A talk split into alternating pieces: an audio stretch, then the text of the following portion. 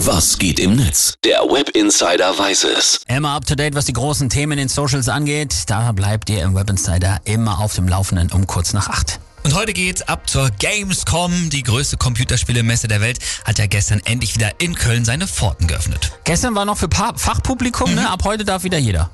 So sieht's aus. Und äh, da sind einige auch schon richtig heiß drauf.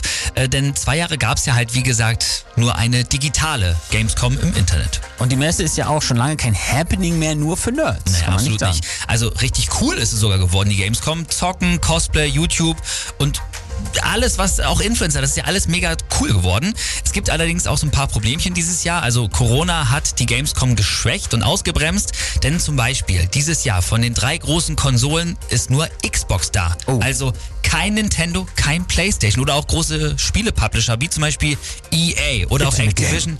Ja, genau. Die haben sich die Gamescom einfach mal dieses Jahr gespart. Das ist natürlich bitter. Und es gibt noch ein paar mehr Änderungen, ne? Ja, zum Beispiel eben für die angesprochenen Cosplayer, also die Leute, die sich eben so verkleiden wie ihre Film- oder Spielehelden. Für die gilt, Waffenattrappen sind nicht mehr erlaubt auf dem Messegelände.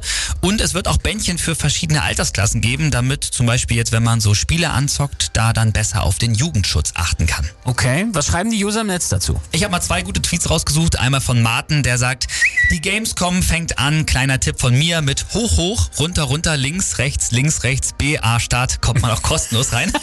Sehr gut. Und Max Philipp Kegler hat auch noch geschrieben, natürlich ist auch die AfD mit einem Stand bei der Gamescom. Auf dem Gebiet der virtuellen Realität sind sie ja schließlich Experten. Na klar. Engela, du und ich zocken auch mal gerne. Ne? Ne, ich habe mir gerade den Anpfiff ja noch eingefangen. Ganz kurz für unsere Zock-Buddies. Gibt es Oh. irgendwelche Spiele, die wir auf dem Schirm haben müssen? Also wenn ich mich jetzt auf eins festlegen muss, dann wohl A Plague Tale Requiem. Das, ähm, also der erste Teil war noch fast so ein Geheimtipp von so einem ganz kleinen Studio aus Frankreich, aber der zweite Teil ist jetzt riesig geworden und äh, spielt so im Mittelalter zur Zeit der Pest und ist natürlich dann dementsprechend so ein düsteres Survival-Spiel. Klingt ja schon viel besser als Red Dead Redemption 2. So, für alle, die gar nichts mit Zocken zu tun haben, dann sind wir jetzt auch durch. Aufwachen jetzt. Metallica für euch. Hier ist Fade to Black.